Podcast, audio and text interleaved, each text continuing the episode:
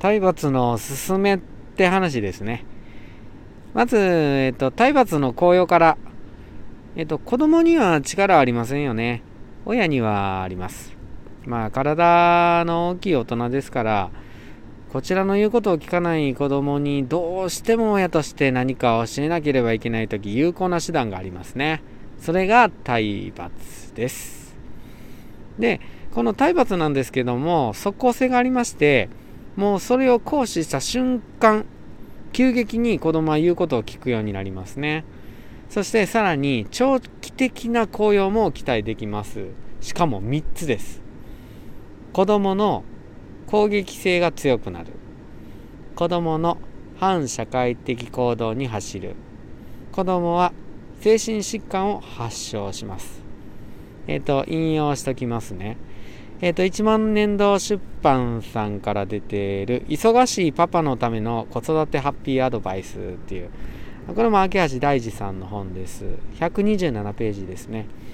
2002年、アメリカで体罰を受けた3万6千人を対象にした調査では、体罰は一時的には親の命令に従う効用がある一方で、長期的には1、攻撃性が強くなる。2、反社会的行動に走る。3、精神疾患を発症する。などのリスクが高まることが判明しました。ということですね。じゃあな、体罰でよく言われる大義名分を2つほど。ほんと、1つ目、うん、こっちもまあ引用しておきましょう。えっ、ー、と、130ページです。体罰の根本にある考え方のもう一つは、口で言ってわからないものには体で教えるしかないということです。えー、子供ってやっぱ力弱くて、やはり親は力が強い。でもね、それってね、今のうちだけなんですよね。子供は成長して、男の子などは中学3年生にもなれば筋肉質のね、言い方になってきます。反対に親の体力、筋力は衰退していく。いやいや、俺は負けんぞ、いくつになっても。置いてもそれが言えるかどうかは未来のあなたにしかわかんないですけどね。で、その時、攻撃性と反社会性、そして精神疾患を抱えた力のある我が子があなたがやってきたように、ボケたが、俺の言うこと聞けとなるんですね。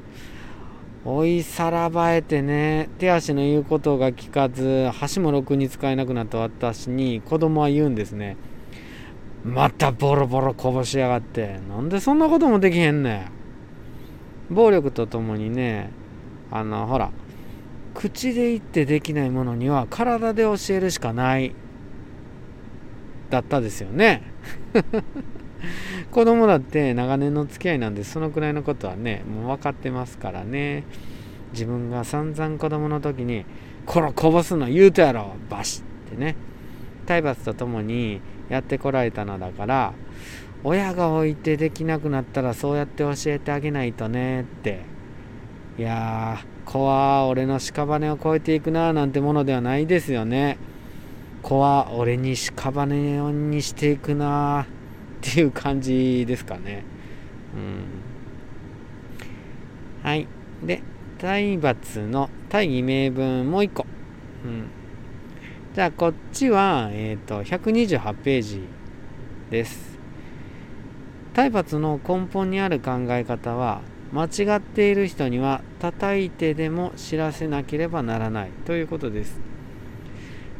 うん間違ってるって。それを教えないといけないって。もう叩いてでも教えないといけないよ。とそういう時があります。このね子供はねちゃんと親の姿を見て育つのですね。だからしっかり子供は成長して誰かが失敗したり間違ったりいけないと自分が思えることをしているような時はガンガン殴って知らせるようなことができるようになりますね。うん。自分が一番信頼している親の方法論にもう疑う余地なんてないですもんね。そこに自分が間違っているなんていうね、謙虚さなど持ち合わせていない時にはね、どうなりますかね。俺が間違っているといえば間違ってるんだから殴ってでも伝えないとっていうね攻撃性と反社会性がもう加速度的に根強く備わっていきますよねそしてなんか繰り返しになるんですけど最後はその暴力の矛先が親に向かうんですね。地方になった私に子供は殴りながら教えてくれるんですよね間違ってるよおじいちゃん。朝飯はさっき食べた。5回目やで。その度殴ってんのに覚えられへんの？これからは2発ずつにしとこうか？って。